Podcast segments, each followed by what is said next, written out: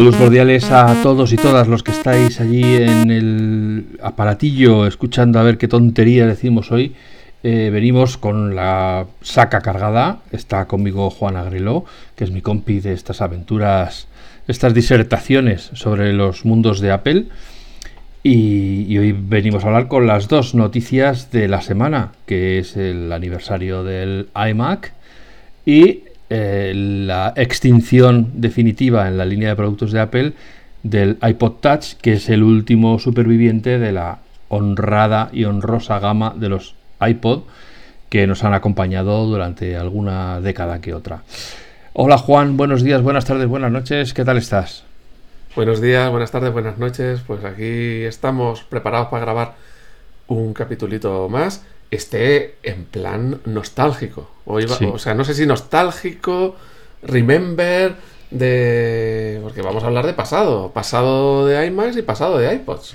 Como se suele decir, son cosas que te remueven por dentro, porque las dos cosas, tanto el iMac como el iPod, eh, pues en mi caso por lo menos los tengo asociados a momentos para los que seguimos la tecnología muy felices, muy excitantes, muy, muy de esos de los que mm, tu equipo va ganando, ¿sabes? Que presentan un producto que dices, jo, esto sí que, esto los contrarios no lo tienen, así que hoy, hoy por lo menos brindamos por lo que tenemos y ya mañana saldrán los imitadores a decir que no, que no es para tanto, que eso ya existe. Bueno, aquí, aquí vas a tener que hablar, hoy vas a tener que hablar mucho tú, porque claro, yo en esa época ya no había nacido. Entonces, tengo, hablo de oídas, tú lo Claro, claro, eso, es, te lo enseñaban en fotos, claro. Sí, sí, sí, sí, por eso. Por suerte en internet puedes encontrar mucha información. Claro, y puedes ver las, de hecho puedes ver las presentaciones. Para los que no, para los que sean de la edad de Juan, os puedo decir que en aquella época, eh, o sea, mm, hubo una época en la cual Apple nos convocaba a los periodistas a las propias oficinas y allí en un salón, creo que ya lo he contado alguna otra vez, pero bueno, en un salón con un eh, feed de satélite veíamos la keynote, los periodistas y luego había pues un agape en la parte de atrás. O sea, las oficinas de, de, Apple en aquel momento estaban en un edificio gigantesco en las afueras de Madrid, en Alcobendas, y la sala de reuniones, pues no sé, a lo mejor éramos 20 cubriendo la actualidad de Apple, o sea, para que os hagáis una idea de cómo ha cambiado. Luego, eh, si querías hacer, eh, si querías revisar la Keynote, eh, para que querías hacer un artículo sobre lo que había pasado, lo que no había pasado, lo que te había gustado, lo que no, entonces Apple te mandaba una cinta VHS con la Keynote, que luego tenías que devolver, porque era propiedad de Apple. O sea, no te la no es que tengamos una estantería llena de VHS con las keynotes de Apple, luego tenías que devolverla a Apple. Luego Apple fue creciendo, precisamente a raíz de estas cosas, que es donde vamos a hablar hoy. Empezó a, despegar, a presentar productos que todo el mundo quería, empezó a entrar dinero en las arcas, y entonces ya Apple organizaba keynotes en París o en Londres, donde nos llevaba a los periodistas a verlas en grandes eh, pantallas eh, para, pues eso, a lo mejor había 400 o 500 periodistas de toda Europa eh, allí unos mm, tuiteando, otros escribiendo en directo en el periódico, otros tal. Desgraciadamente para vosotros yo siempre quise disfrutar de esos momentos y nunca escribí nada en el momento. De hecho, yo creo que si me invitaran ahora a una de esas keynotes, probablemente, o sea, podría hacer cosas antes y podría hacer cosas después, pero durante querría estar atento a lo que está pasando. Yo eso, eso, esa gente que está desde el principio tuiteando como locos cada frase que se dice pues me da pena, o sea, porque lo No la disfrutan.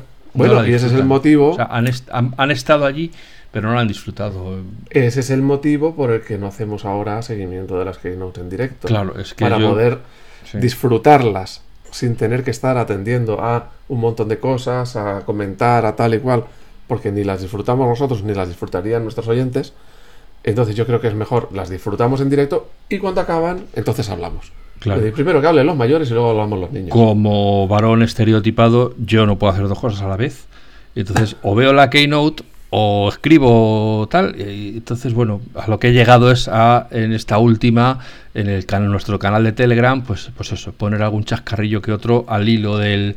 Pero en plan frase en los silencios, o sea, que nadie espere que es que estemos allí, venga. Como, ¿Tú sabes cuando pones la televisión o estás oyendo un partido de algo en la radio y los comentaristas se ponen a hablar de otra cosa? Mientras está sucediendo el partido y tú te desesperas porque lo, que quieres es oír el partido, no a esos dos o tres o cuatro tíos hablando de sus cosas. Bueno, eso de, pues a ver, yo te voy a decir una cosa me desnudo aquí ante todos, a mí no me gusta el fútbol. Y entonces, claro, yo me imagino que los comentaristas hablan entre ellos porque debe ser tan aburrido que tienen algo que entretenerse, ¿no? Sí, sí, no, por eso. Entonces, no, se ponen a recordar pues cuando Menganito estuvo no sé dónde y fíjate cómo, cómo nos recuerda en su ataque o en su... Pues ya está, no sé si en el baloncesto lo harán igual. Desde luego en el tenis, ¿no? El tenis es un, es un deporte de pocas palabras. Solo sí, no, tius, pero... Bueno, y ahora las keynote de Apple, como son grabadas y son comprimidas, que van al grano, tintan, tintan, tintan, no da tiempo ni a respirar, como quien dice. No, no, no, no, esto ahora antes daba tiempo. eso es que solo es que además, bueno, a lo mejor hay gente que, eh, que ha escrito, que, que, ha estudiado mecanografía y escribe sin mirar al teclado, pero yo en cuanto escribo un poquito pierdo la posición de las manos y tengo que mirar al teclado. Entonces, si miras al teclado, te has perdido algo. Ya hay algo que no eh, es. Antes por lo menos teníamos ese tiempo de que si sube el presentador, que si los aplausos, que si los silbidos de viva, no sé qué, has presentado una una pestaña, una pestaña se te ha caído al suelo, qué bonito, un aplauso, pues ahí daban muchos tiempos, pero ahora, ahora, vamos a ver. Que daban paso a alguien que iba a hacer una demostración, el tío salía andando por un extremo del escenario hasta que cogía el punto central, tal, pues y luego se volvía a ir, pues ahí podías hacer cosas, pero es que ahora no ha lugar. Entonces, bueno, el caso es que este podcast enlaza directamente con uno anterior que, que habréis escuchado, que en el que hablábamos de los ratones de nuestra vida y también hablamos de cómo eran los ratones antes del iMac y cómo han sido después, ¿no? Como el iMac, para los, para los que hablamos es igual que escribimos, el iMac, eh, primero el Bondi Blue incorporaba un rediseño radical, valga la redundancia de las R's, que era esférico, era circular, era redondo el ratón en vez de estos trapezoides que, suelen ser. Ahora, bueno, pues son más ovalados y tal cual, pero aquello era, lo llamaban el disco de hockey y era redondo. Y bueno, ya en aquel momento ya hablamos, pero tenía las mismas eh, prestancias de fabricación que el iMac, que revolucionó toda la fabricación de ordenadores porque usó plásticos translúcidos dejando ver el interior de las máquinas. Vale, vamos, vamos, vamos a poner orden. Venga, vamos a hablar del iMac. Llámame al orden. ¿Qué supone, qué supuso la llegada del iMac en el año 97? Eh, ¿Correcto? 98, 98. El 5 de mayo de 1998. Vale, ahí estamos en una situación. Eh, o sea, Apple es fundada en el 77. Hacen ahí unas cositas, echan a Steve, se está unos años fuera y regresa. Y digamos que esto es la primera consecuencia visible del regreso de, Steve, ¿no? En cuanto al hardware, sí, claro, este fue el Think Different de Apple. Fue el que, el que dijo, vamos a ver, que nosotros no hacemos lo que todo el mundo. Y, y con esa, o sea, esto se llama hacer una afirmación. Ese era un producto afirmación. Apple piensa diferente y por lo tanto sus ordenadores son diferentes. ¿Qué suponía el, el iMac cuando en aquella época ves que se presenta esa cosa tan extraña, tan distinta? Pues, eh, bueno, de entrada, por supuesto, era algo, ya lo hablamos cuando los ratones, incluso los ordenadores de Apple, eran de un color beige clarito o, o gris, algunos eran de un plástico gris clarito, pero eran cajas verticales u horizontales. De hecho, si alguien recuerda el LC3, pues aquello le llamaban la caja de pizza, porque era muy plano y cuadrado y tal. Eh, y eran, al final eran como todos, solo que tenían una manzanita con colores en, como logotipo. Pero Vamos, que perdieron, o sea, Apple perdió eh, esa, esa diseño diferente porque el, cuando sale el Mac, el primer Mac en el 84, ya era diferente a todo. Ahora ya era todo un, formato diferente a todo. Y, se convirtió al final, se acabó convirtiendo en uno más como los PCs. En uno más. Por, en la época que no estaba Steve. Claro, por primero, el primer Mac que presentaron ya era un iMac, porque el primer Mac ya era todo en uno. Ya era la pantalla junto con la disquetera, todo, un único cable que se enchufaba a la corriente y tal. O sea, el formato era el mismo, pero no se llamaba iMac. Eso es. Ya estaba ahí el germen de lo que luego, hasta el día de hoy, sigue siendo los todo en uno, que son, yo diría, el, como el, el Ford Fiesta o el Volkswagen Escarabajo, son esos ese eh, diseño que caracteriza a una marca durante mucho tiempo y que, no muere nunca porque, porque, es como la insignia de la casa. ¿no? Y, y, entonces aquello fue una revolución total, tanto dentro de Apple, o sea, tanto para los que usábamos Apple como para los que ni siquiera habían oído de, hablar de Apple. Primero por el diseño industrial. Eh, un monitor. que llamaba a la vista, digamos, ¿no? Claro, aquello era absolutamente radical, diferente y, luego sería aún más diferente cuando empezaron a hacer los IMAX de colores, ¿no? Pero que se vieran las tripas de una máquina, aquello era algo impensable, que, que, alguien pudiera pensar que aquello podía tener atractivo, era, eh, pues eso, una, una locura, una absoluta se locura. Daba, se daba por hecho que los ordenadores eran una caja fea. era la maquinaria, pues como lo, imagínate que hicieran un coche donde el capó se, eh, permitiera que se viera el motor. Pues quien quiere ver aquello vibrando y no sé qué, pues esto igual. O sea, tú piensas que el Mac en ese momento se convirtió en una experiencia completa. Lo encendías, se hacía el chon. Te salía una carita sonriente en el monitor. Los colores eran diferentes de todo lo que había. Solo no había, no había un rollo, un montón de cables por encima de la Solo tenías que enchufar un cable a la corriente y luego el teclado. O sea, es que era súper fácil, que ha sido la insignia de Apple, ¿no? Apple es sencillo, no hay paso 3. Lo enchufas a la corriente, enchufas el teclado y a funcionar. Además, como decía, también fue una revolución dentro de Apple porque eliminó todos los puertos eh, propietarios. El ADB, que, que hasta entonces habían utilizado, se fue también al cielo de las, de las tecnologías propietarias y Apple adoptó el USB que hasta ese momento iba pasando sin pena ni gloria. Y de repente llega Apple en el iMac y todos los eh, conectores que pone para los periféricos son USB.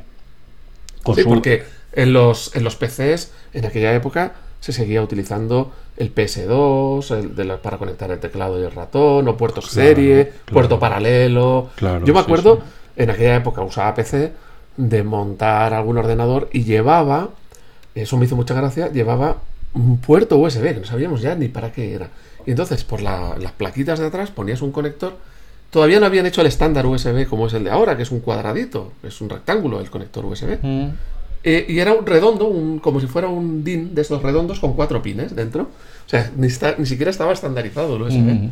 O sea, en el mundo de PC era como algo extraño. Algo extraño que nadie sabía exactamente para qué seguía, porque como siempre han, no han querido dejar nunca atrás, pues han ido cargando de puertos eh, obsoletos. El, el serie, el paralelo. Que, lo único que consiguen es que todo vaya mucho más despacio en el mundo del PC. Y entonces aquí en aquel momento, ya sé que parece increíble, pero aquello, como suelen decir los repipis, capturó la imaginación de los fabricantes de software, los fabricantes de hardware, tal, porque de repente había algo que la gente recordaba. Es que antes veías un PC, o, sea, que un PC quiere decir personal computer, o sea, los Mac son PCs, solo para, por si alguien. digamos, los, cuando hablamos de PC es el que usaba Windows. Pero no, no, pero en cualquier. hasta ese momento tú veías un, un ordenador personal y eran todos iguales. O sea, te tenían que vender lo que había dentro, te lo tenían que encender y te, enseñarte cómo funcionaba el Mac para que tú supieras diferenciarlo de otro. Y en, una hoja de características. O claro, entonces de repente el Mac eh, con su MacOS 9 y luego ya con el MacOS 10 era algo que la gente recordaba. Veías el anuncio y decías, joder, eso. Y, y, bueno, es que de hecho durante años y años y años yo me compré un Bondi Blue. Bueno, creo que ya lo conté en otro episodio, que me lo compré. Eh, la gente venía, los que venían del mundo del PC, les decías que aquello era todo el ordenador y se asomaban debajo de la mesa porque no te creían. No, era pequeño para y compacto para la época. parecía un monitor, parecía, parecía, solo el monitor. Y ya está. Y, es que las, las torres, lo que le llamaban la torre era la caja del ordenador. Claro. Del PC ya eran, gran, eran grandes en aquella época. Eran un trasto de muchos kilos, ¿eh? De muchos kilos, con mucha, con mucha chapa dentro, ¿no? Mucha conexión, muchas bandejas, muchas tal.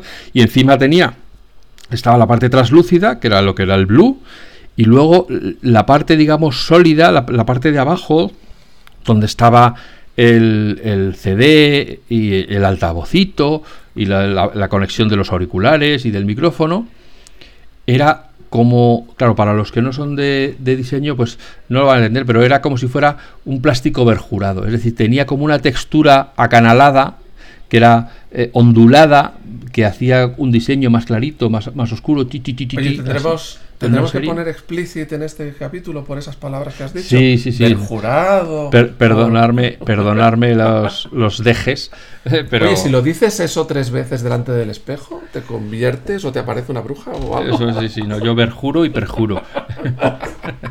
Así que Oye, pero un momento, ¿tú tuviste ese primero? yo tuve primera ese versión? primero Y ya tenía CD. y ya tenía CD. Y ahí es donde se cargaron la disquetera. Ese ya no tenía disquetera.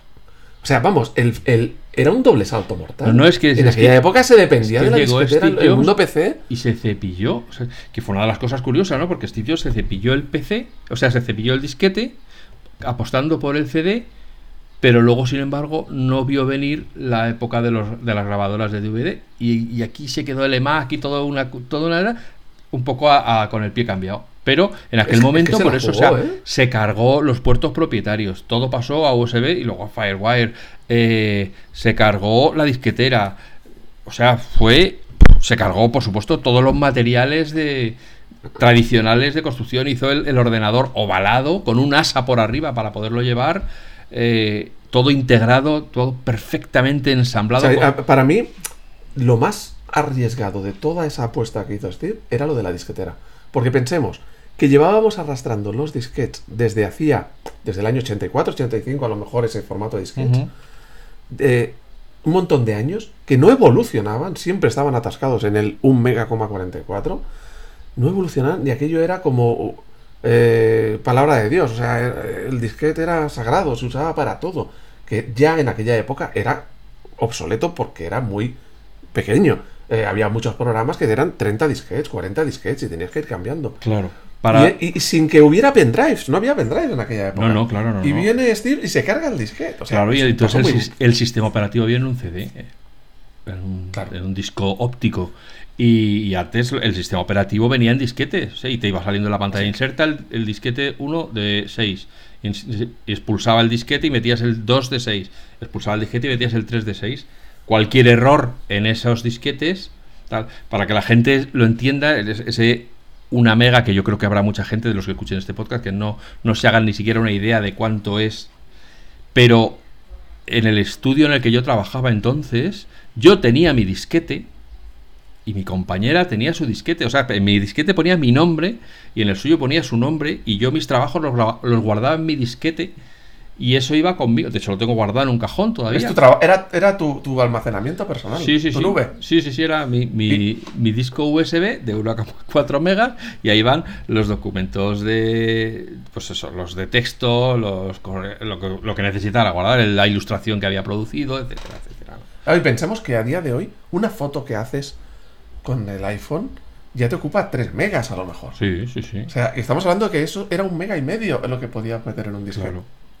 Y aún así, porque ya para la época estaba obsoleto, eh, Apple, o sea, Steve sale con el, el- el- el iMac, con el diseño revolucionario, tal y cual, y se carga la disquetera. Yo para mí eso, eso tuvo que... Uf, eh, Bueno, pues eso, pues lo que se llama borrón y cuenta nueva, dijo, vamos a... Apple estaba, como han dicho, al borde de la quiebra, que no es exactamente lo mismo que se entiende en Europa por la quiebra, pero bueno, estaban a punto de decir, ya no podemos pagar, eh, no, ingresamos suficiente para, para los gastos que tenemos y... Y dijo, pues aquí hay que reinventar la empresa o cerrarla definitivamente, que es lo que decía Michael Dell.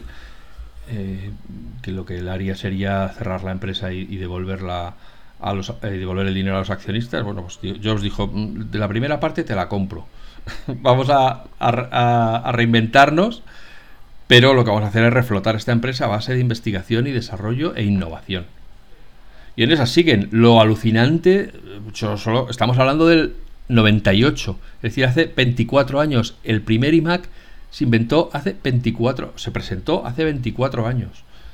Es Sí, que es muy pues, fuerte. Y, y bueno, es- tenías ahí un equipo que pantalla de tubo de estas. Claro, un de CRT, culo, un CRT. grande. Eh, aún así tenía un asa para facilitar el transporte. Que no era ligero, o sea, tenía asa, pero tampoco era para que no, no era para que te lo llevaras para acá y para allá continuamente, ¿eh? o sea, Bueno, pero si tenías que hacerlo, no era difícil. Sí, no, no, no, o sea, lo cogía. Sobre todo lo que era muy fácil era guardarlo y montarlo. Es decir, tú desenchufabas tu cablecito, que el primer iMac tenía una tapa, aunque luego se la quitaron, para tapar incluso eh, la parte donde se conectaba el cable y que solo se viera salir el cable. Eh, pero ya está, desenchufabas eso, desenchufabas la corriente, cargabas tú tal, y, te ibas andando con eso, lo metías en el coche donde fuera y te ibas a trabajar a otro sitio. Había un.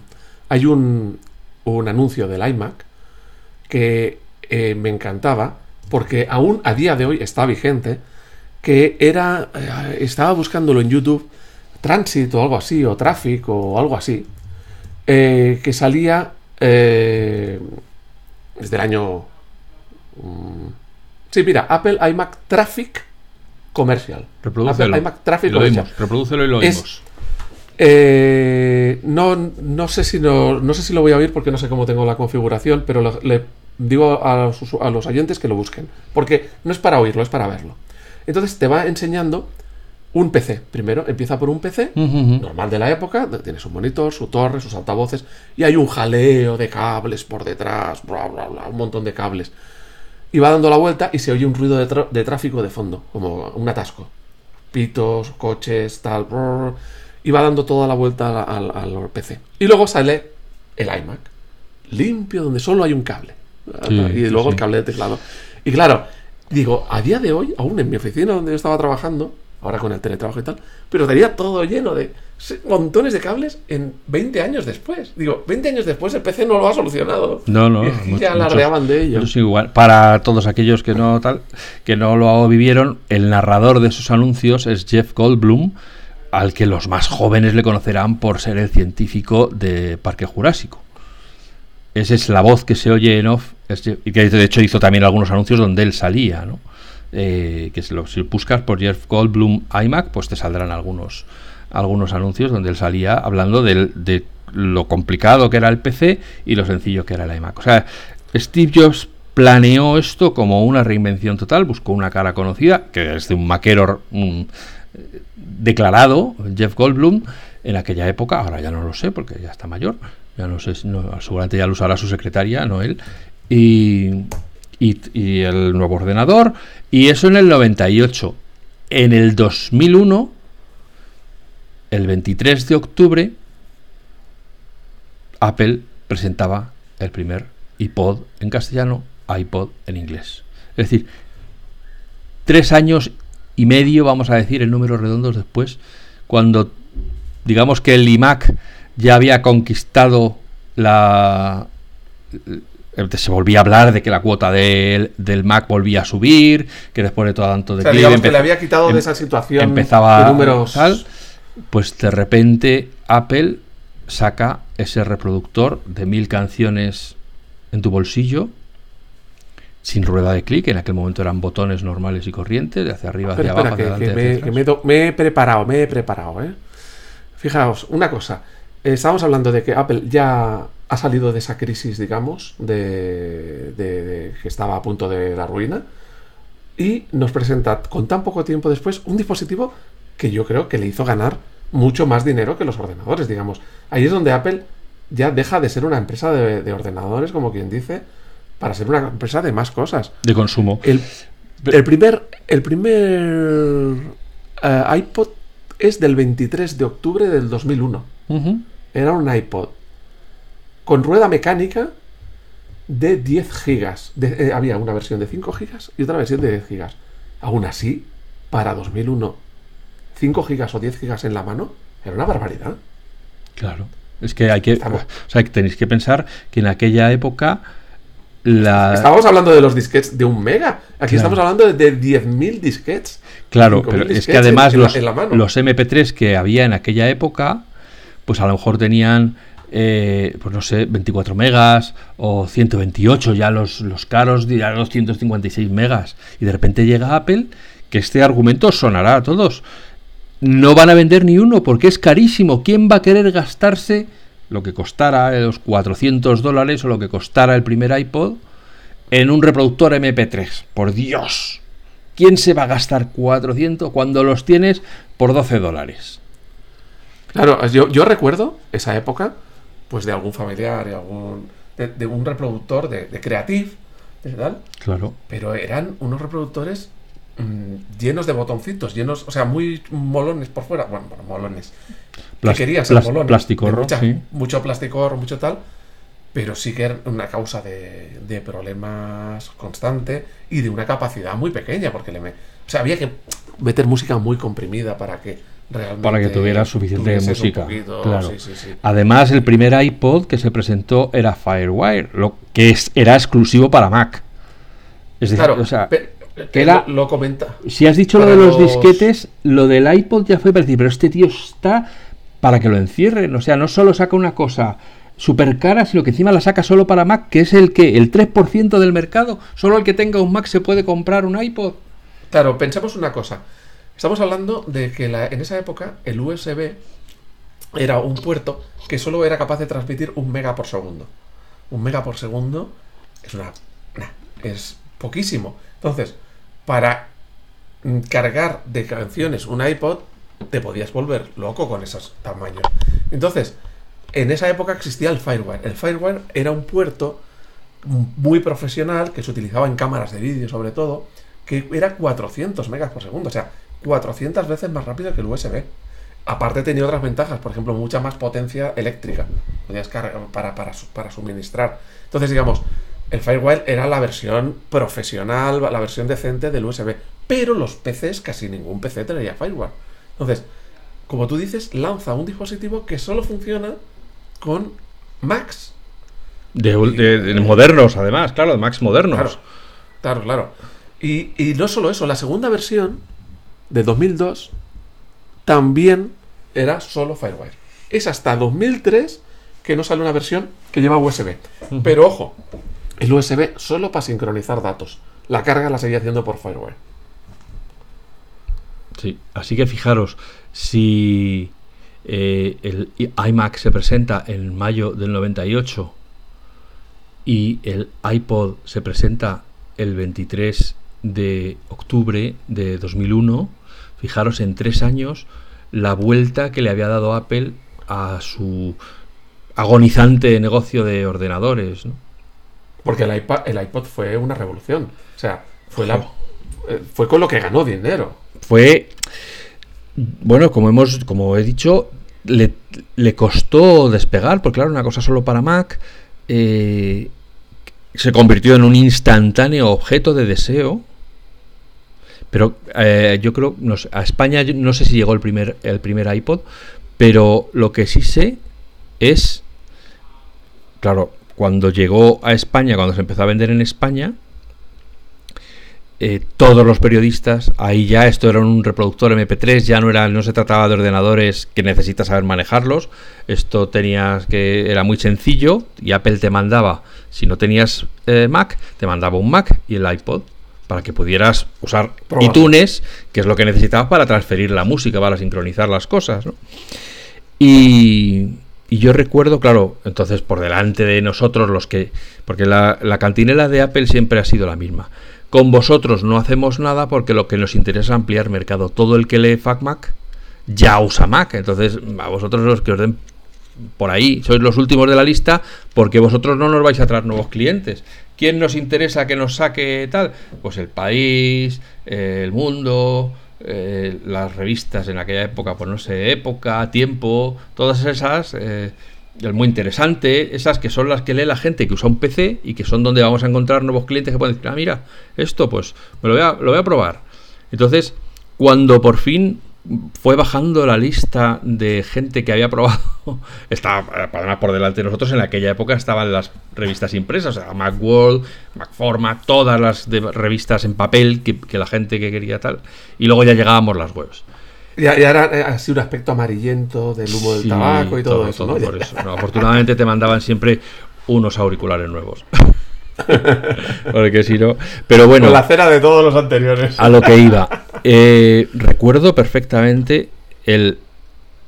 Como he, como he dicho con el iMac, la sensación de absoluta transformación que fue calzarme los auriculares y, y, salir andando con el iPod. Salir andando, oyendo música, tío. Es que durante horas me puedo ir de Barcelona a Cádiz sin repetir una canción. Bueno, yo tengo que decir que yo tengo una, una fonoteca muy amplia, ¿no? Entonces también recuerdo, como hemos hablado, que por mucho Firewire, si de repente podías llenar el iPod de 5 gigas o de, o de 10 gigas y, tenía que hacer la, primera transferencia de iTunes hasta que se copiaba todo, aún así pasaba tiempo, ¿no? Y lo que quieres cuando llega un producto de Apple es empezar a usarlo inmediatamente. Entonces aquella espera agónica, viendo el termometrito, mientras iba copiando las canciones más rápido de lo que te daba tiempo a leerlas, pero no acababa nunca.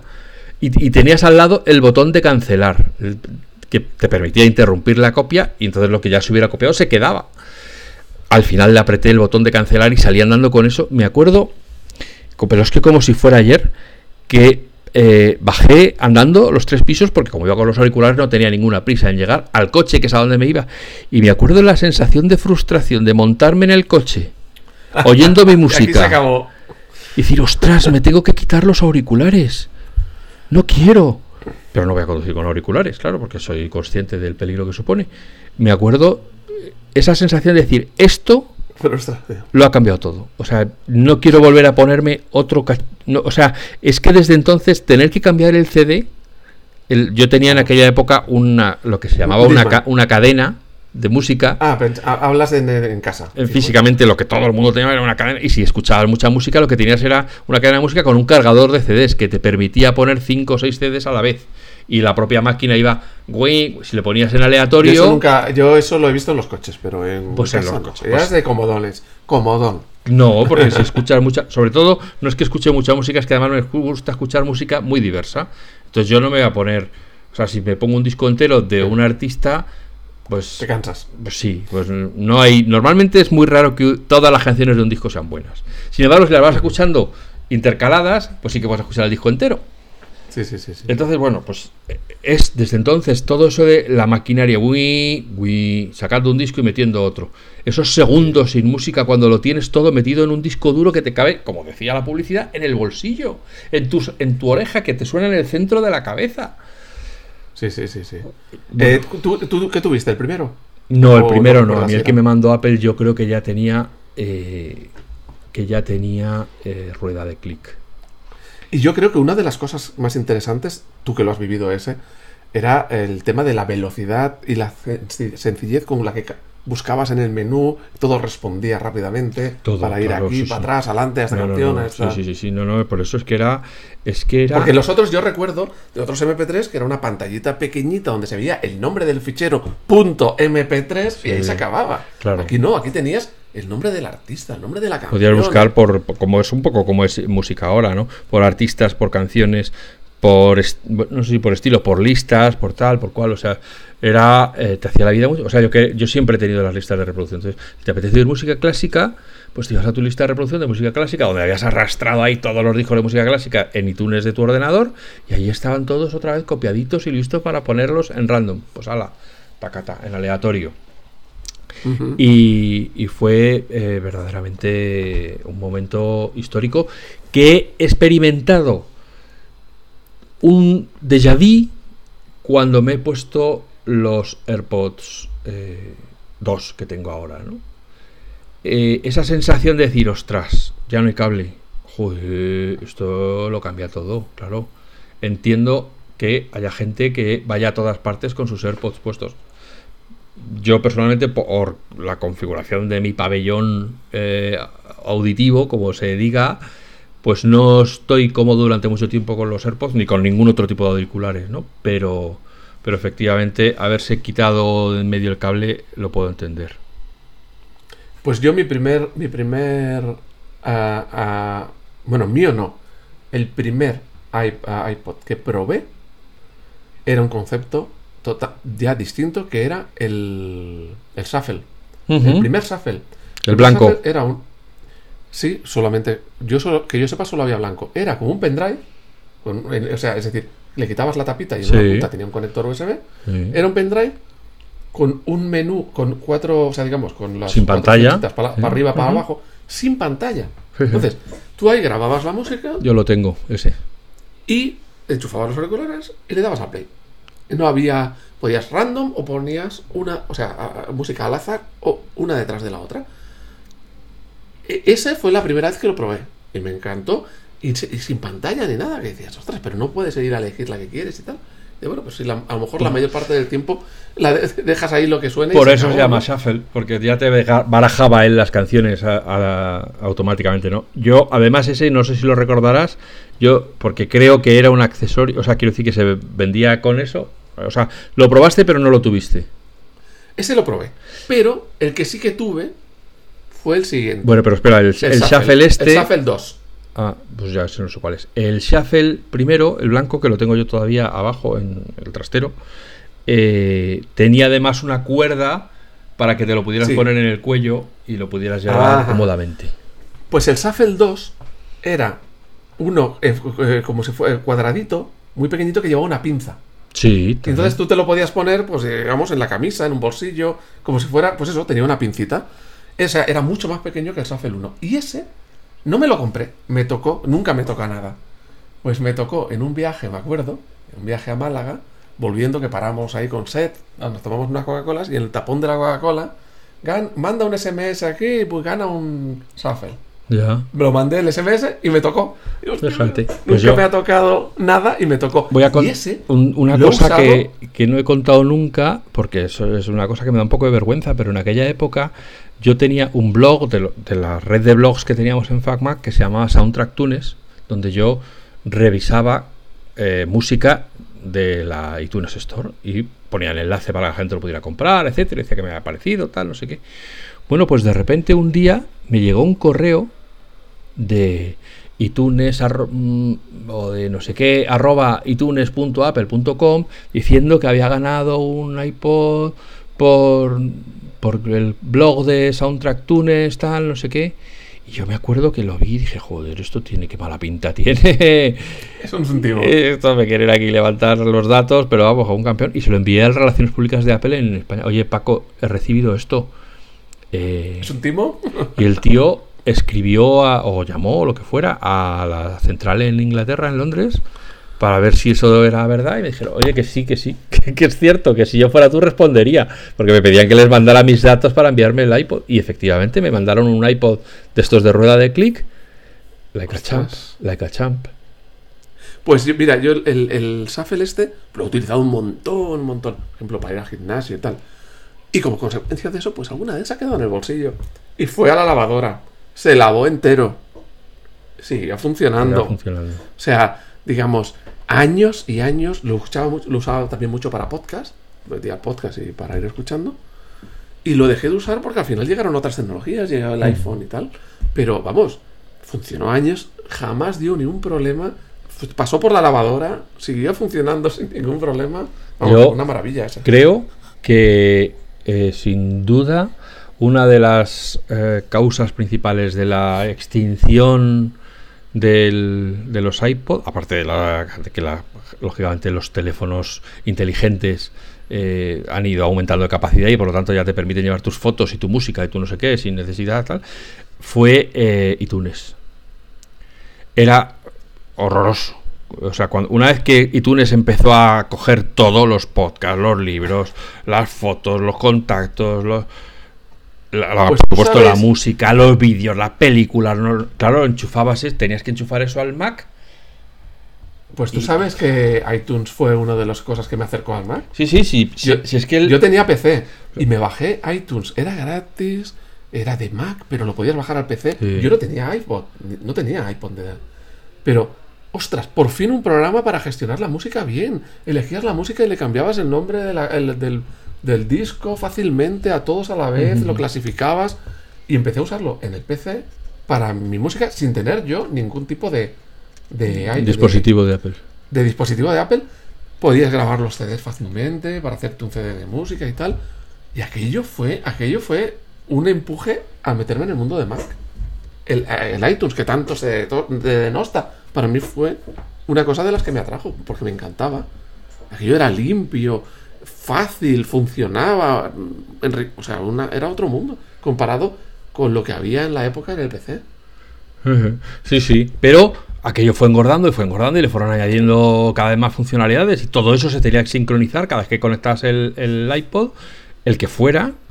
Y claro, eh, se hacía, o sea, si habías tenido movimiento en tus listas y en tus músicas añadidas o en tus películas o en tus no sé qué, oye, que me voy de viaje, voy a añadir una película para ver en el viaje. Pues claro, llegó un momento en que el iPod también dejó de tener solo música y empezó a tener vídeo y tenías las fotos y podías hacer, o sea, incluso tenía juegos, el iPod, o sea que... Eh, y entonces todo aquello fue engordando y fue engordando y llegó un momento en que realmente, por lo menos a mí me daba pereza conectarlo al Mac, porque además en aquella época no estábamos hablando de los super Mac, super potentes, donde todo va tal. O sea, cuando conectaba y aquello se ponía a copiar, el rendimiento del Mac podía resentirse, ¿no? Y entonces, bueno. Y luego también salió un iPod yo tengo que decir que, creo que, no sé si todos, o porque a lo mejor ya te digo el primero o el segundo me los perdí, pero luego yo creo que todos los demás iPods que han salido los he tenido. ¿Qué dices? Sí. ¿Y, los, ¿y los, mantienes? O sea, los tengo, sí, sí, los tengo ahí en, el trastero. Madre mía. De es hecho, una, es, una pena verlos en el trastero porque dices, eran una pasada, qué bien que iba, tal. Pero dices, es que por mucho que quiera volver a usarlo, no tiene sentido porque es que ahora lo llevo en el iPhone, lo llevo en otro sitio. Claro. Y es que no me aporta o sea, Si yo fuera de estos que me voy a andar tres horas por el campo, o, ¿sabes? Eh, eh, o cinco, o me voy todo el día de excursión para no sé qué, yo sí me llevaría un iPod. O sea, si voy a estar solo, claro. Si me voy yo de por ahí a recorrer el monte, un iPod de estos tontos que les dura la batería cinco días, sí me lo llevaría, porque es que no hay manera más cómoda ni más ligera, porque el iPhone es muy, muy molón, puede hacer muchas cosas, pero pesa mucho, es incómodo, sobre todo si lo tienes con pantalla grande. Pero, lo llevas igualmente encima. Entonces, si lo llevas igualmente encima, ¿para qué quieres dos cacharros? Es que si me voy al monte, lo que no quiero es tener el teléfono. Pero vamos, si yo fuera de esos, pero como no soy de esos, pues no me llevo. Pero de hecho, he de decirte que de ese iPod Shuffle, el primero que tú te compraste, yo tengo algunos todavía sin abrir. Los tengo todavía en la caja. Madre mía en su cajita ¿Pero por coleccionismo o porque, o porque alguien, alguien te lo regaló o porque eras coleccionista? No, bueno, los mandaba Apple, sí. Ah, y, claro, cada vez que había una actualización, pues te mandaba uno para que lo probaras. Y sinceramente, pues había más shuffle de los que apetecía probar, porque realmente a lo mejor no había ninguna novedad que, que mm. le diferenciara del anterior, más que que habían aumentado la capacidad o tal o cual. Claro, y entonces luego también salió uno que es en el 2007 el Touch, que era al final un iPhone, porque en 2007 salió el iPhone, un iPhone que no tenía módulo de comunicaciones GSM, digamos. Tenía la pantalla igual, formato igual, todo igual. Tenía wifi, pero no tenía comunicaciones. Pero el resto era como El primer iPod se presentó en el 2001 y el iPhone se presentó en junio de 2007 en aquella famosa Keynote que todos tenemos grabada en la retina. Y el iPod Touch se presentó apenas dos meses después. Si el iPhone se presentó el 29 de junio de 2007, Apple anunció el iPod Touch el 5 de septiembre de 2007. Al tiempo que bajaba el precio del iPhone. Pero bueno, eso es otra, otro tema. Eh, Aquí la ventaja era, bueno, en aquel momento yo, porque recuerdo un amigo que se lo compró, el iPhone era pues solamente de Estados Unidos, solamente con cierta compañía, estaba bloqueado, tal. Y el iPod Touch era una cosa libre, claro, no tenías ninguna compañía, ni tenías claro, nada no tenía conexión de datos, era todo wifi. Claro, o sea que digamos, si quitamos la conexión de datos, era la experiencia más parecida a tener un iPhone. Pero, o sea, digamos, quitando de la parte. Y la verdad es que yo conozco a un gente que tiene ese iPod Touch de 2007 y sigue ahí funcionando, lo tienen conectado a una cadena de música y sigue funcionando perfectamente. Cuando lo usas es aquella interfaz antigua, que se ve viejuno por, porque la interfaz del diseño ha cambiado mucho. Pero sigue funcionando perfectamente, igual de rápido, igual de bien. Vamos, ninguna diferencia. No, no, yo, además es que, como ponía en el artículo de FacMac, estas eh, cosas las conectas y de repente es como de repente oler un perfume de tu infancia o visitar un sitio en el que conoces muy bien, te vienen de repente tal cantidad de memorias, de momentos asociados a esa... Yo me acuerdo cuando empezamos todos con el iPhone y tal, una de las primeras aplicaciones que salieron en el App Store fue el ruido del sable láser. O sea, si tú ves a tíos adultos que se afeitan desde la patilla hasta el cojoncillo, eh, haciendo el tonto con el iPhone en el aire, haciendo weon, weon, weon, como si fuera un sable láser, O que el, el iBeer, me acuerdo de aquella aplicación que era como la pantalla del iPhone se convertía en, en, un vaso de cerveza y a medida que lo levantabas y hacías que bebías, pues eso se iba vaciando. O sea, son cosas que dices, pero tío, ¿cómo? O sea, lo ves ahora y dices, pero hay que ser infantiloide. Pero es que ese era el tipo de ilusión que despertaban estos dispositivos en la gente, igual que el iPod Touch, claro, que también tenía la App Store. Entonces, fue una cosa que, como he dicho antes, que capturó la imaginación. O sea, todo el mundo vio de repente unas posibilidades que hasta ese momento no se conocían. Y, estoy hablando eh, eh, del 98 del iMac al 2007, más nueve años. Sí, sí, o sea, en muy poco tiempo ya tenemos eh, fue una revolución en el, mundo de la informática. El iPod, el iPhone y el iPod Touch. Claro, y, realmente el gran cambio ahí ha sido el, el, iPhone, que es lo que más ha revolucionado el mundo. Pero, pero digamos que en muy poco tiempo ha ido uno tras otro, uno tras otro. Y bueno, en ese momento en el que sale el iPhone y el iPod Touch y tal, estamos en un momento que Apple se apoya mucho, mucho en sus finanzas, en su negocio, en el iPod. Pero el iPhone iba a comerse el iPod. Estaba captado, o sea, estaba destinado a comérselo. Ya en su presentación decía Jobs, un navegador de internet, un teléfono y un reproductor MP3. O sea, no dijo y un no sé si no creo que dijera un iPod Touch, pero dijo un reproductor MP3. O sea, desde el principio estaba claro que esa era la máquina para gobernarlos a todos. Ahí dentro iba a caber todo. Fíjate que, por ejemplo, no tenía cámara. no tenía cámara, ni tenía selfies, ni tenía. O sea, había muchas cosas que no tenía, pero ya tenía el reproductor MP3, ya tenía un iPod Touch metido dentro, ¿no? Sí, vamos, que, sí, exactamente. Que si tenías el, iPhone, ya no ibas a, faltarte nada en con comparación con un, con un iPod. Bueno, quizás la única diferencia en aquel momento era que el iPod tenía mucha más capacidad de almacenamiento, porque el iPod en muchos modelos usaba un disco duro miniaturizado, mecánico, pero miniaturizado. Entonces tenía más capacidad. Pero luego, bueno, a partir de que el iPhone se va popularizando, evidentemente cada vez tiene menos sentido el iPod.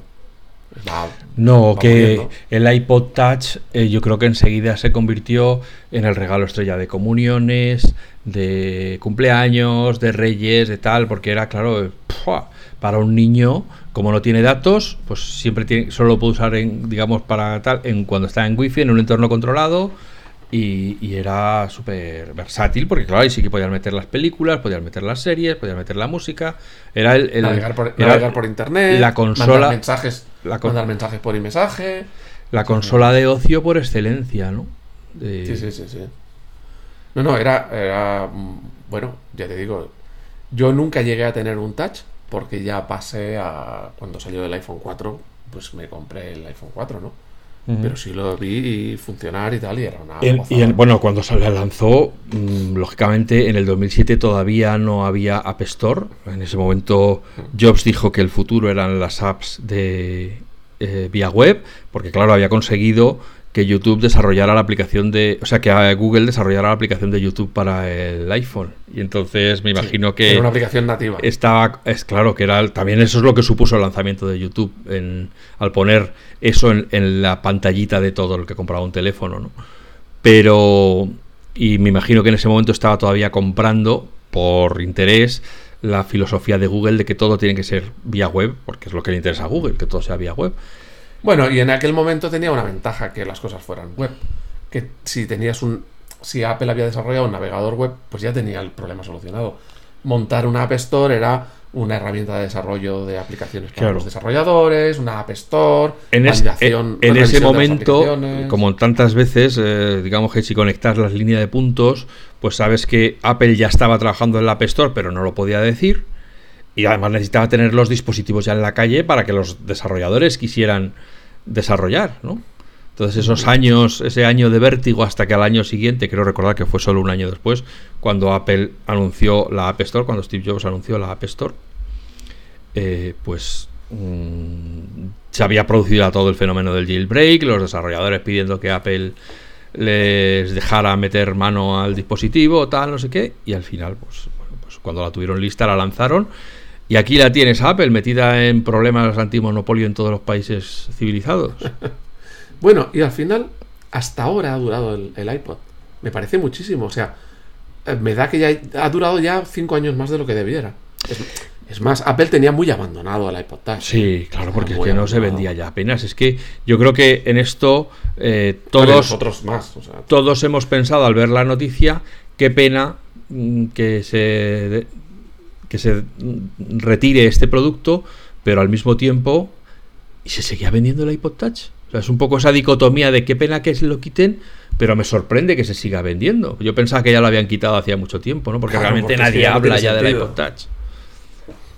y eso que en, peso y tal, pues es claro, para muchas cosas es mucho más cómodo que un iPhone, porque es mucho más finito, mucho más ligero, mucho más tal. Pero bueno, esas cosas que solo por acabar con el, el episodio, para que planteéis eh, para mentalmente el arco temporal que estamos hablando.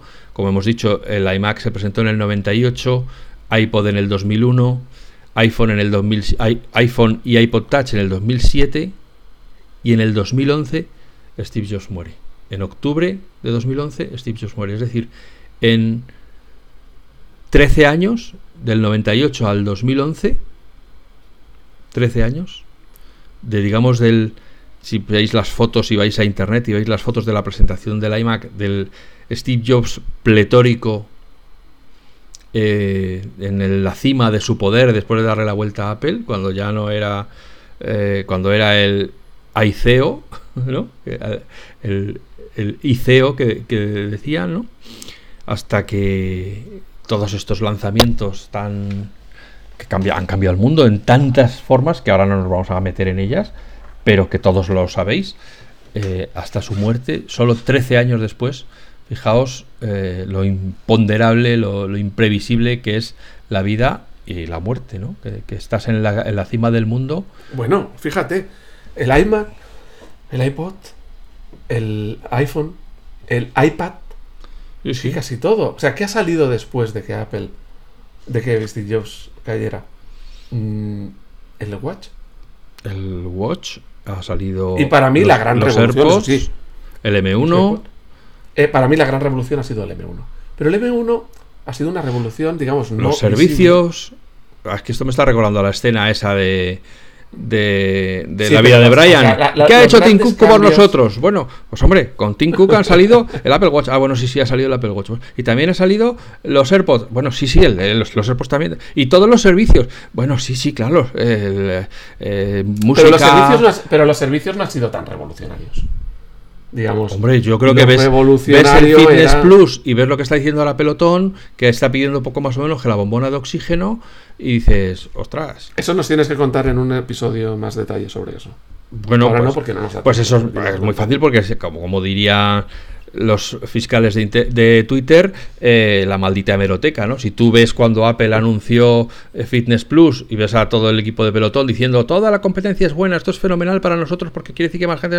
Ahora que han tenido que bajar los precios de los productos, que están pidiendo nuevas rondas de financiación, el otro día salió la noticia de que están buscando un comprador para que se quedara con parte de la acción de las acciones para poder tener efectivo. O sea, es una empresa que va a cerrar y, y bueno, pues eso, entonces los servicios, el Apple Card, eh, el Apple News. Evidentemente, eh, evidentemente, lo que una cosa que no se le puede reprochar a, a Tim Cook es que no sepa hacer dinero. O sea, saber hacer dinero, sabe hacer dinero. Sabe hacer dinero. Eso, sin duda. Y bueno, hombre, aquí ya eh, irá en las valoraciones, solo por acabar, que nos estamos alargando mucho. Sí. Pero es verdad que quitando eh, de la vieja guardia, quitando Jonathan Ive, que efectivamente, pues una vez que no está Steve Jobs, que era, como él decía, su alma gemela, eh, pues lógicamente, y, todos los que hemos estado en el mundo Apple, hemos visto que una vez que le han quitado la brida a Jonathan Ive, pues MacOS ha tenido eh, cosas de diseño discutibles, y, iOS también ha tenido cosas de diseño con las letras y las, las tipografías tan finas y no sé qué. O sea que si dejas a un diseñador sin freno, sin que nadie le pueda sujetar, llega un momento en que se le va la mano porque se, viene arriba, ¿no? Entonces, bueno, entonces es lógico que una vez que se le ha quitado su alma gemela, que además era el que tenía la autoridad para decirle esto no, darle otra vuelta que yo creo que esto no lo veo,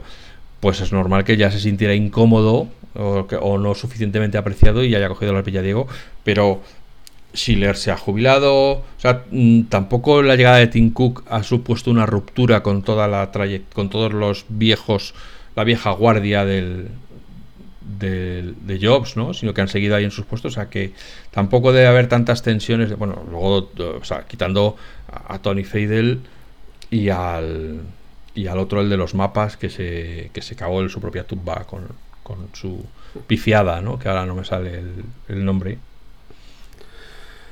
Bueno, pues a los que a los que tuvisteis un iMac, bueno, el iMac no lo hemos dicho, pero el iMac sigue a día de hoy, el de 24 pulgadas, por lo menos. En colorines. Con un con colorines que yo lo he visto en persona, no tengo, pero me parece precioso, me parece muy muy muy bonito. Muy bonito, súper fino y yo creo que se puede establecer un paralelismo entre el iMac original de tubo que acabó saliendo en colores y este iMac que ha acabado saliendo también en colores.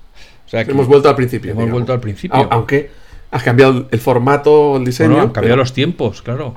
han cambiado eh, concretamente un cuarto de siglo. Desde el 98 podemos decir que estamos en el, eh, en el 2023. Pues fíjate, 25 años después, pues lógicamente no puede ser igual que el primero que salió, pero eh, sigue, yo creo que sigue siendo fiel a la filosofía del todo en uno. Original del primer Macintosh. Es decir, la simplicidad por, como bandera. Aquí hablamos, se habla mucho de que si saldrá el de 27, que si no, bueno, ya, ya veremos. En principio se supone que no, pero ya veremos. Pero ahí está, el iMac después de 25 años prácticamente, ahí sigue. Y eso sí, el iPod no, porque el iPod ha sido absorbido, está dentro. Ha sido canibalizado por los otros productos. Claro, Y ya está. Eh, y los que vivierais aquella época, pues habréis recordado muchas cosas muy chulas eh, muy sorprendentes, pues esas sensaciones, esas... Qué bien va esto, cómo, qué, impresionante es este cambio. Eh, en aquella época yo me acuerdo, bueno, yo pasé a, empezar a usar productos de Apple en 2005 y sí que era como que lo mirabas cuando estabas en el mundo del PC y como, vamos, con admiración de qué bien hecho está esto, que... Y vamos, eh, era otro mundo. Era la época de evangelizar a los amigos y compañeros a que se pasaran, a que vieran el cambio. Sobre el, sobre el iMac, para terminar, ya quiero decir dos cosas. Primero, tengo guardado por ahí en un cajón un eh, uno de los regalos de un Kinder sorpresa. Ah, ¿Kinder sorpresa? Porque, para los que hayan comido Kinder sorpresa, saben que dentro viene un regalito que venía metido tradicionalmente en una especie de píldora de plástico amarillo. Bueno, pues llegado el caso, las píldoras de, el Kinder Sorpresa empezaron a hacerse en plástico transparente de manera que se veía lo que había dentro del, yo eso lo achaco directamente a la influencia del iMac, a la aparición de, la de, las cosas transparentes. Y segunda cosa que iba a decir es que a lo mejor eh, en vez de poner la sintonía habitual nuestra, tal vez deberíamos poner la del nodo. Porque, claro, para mucha gente esto habrá sido una especie de, de cosa eh, antigua. Eh. ¿Aún, estás a tiempo? Eh, pues sí, porque hemos, hemos, recordado muchas cosas antiguas, que si el disquete, que si los 5 gigas, 5 gigas de almacenamiento. El puerto ADB. sí, claro, ahora los USB se compran por terabytes, o sea que bueno, eh, yo quería haber hablado de muchas cosas, pero no nos da tiempo. No nos da tiempo. Todavía del iMac, o sea que algún día tenemos que volver a hablar, pero ya puestos en. Afortunadamente, como dice la expresión, días hay más que longanizas. De momento no nos vamos a ir a ninguna parte, así que mm, pues lo siento por vosotros, queridos oyentes y oyentas. Eh, estamos aquí. Si por casualidad lo que os hemos contado os ha también removido, os ha hecho recordar momentos agradeceríamos que pusierais algún comentario en las redes o en la web de FacMac para que sepamos que, coincidís con nosotros y que os ha gustado lo que hemos dicho. Y si no, no pasa nada, seguimos siendo amigos, nos escuchamos de nuevo muy pronto, como siempre, ahora que hace buen tiempo. Sed felices, sed buenas personas, salid con vuestro iPod a dar un paseo y disfrutad de la música sin interrupciones y sin pagar por ella. Y que Juan, muchas gracias una vez más y nos escuchamos de nuevo muy pronto.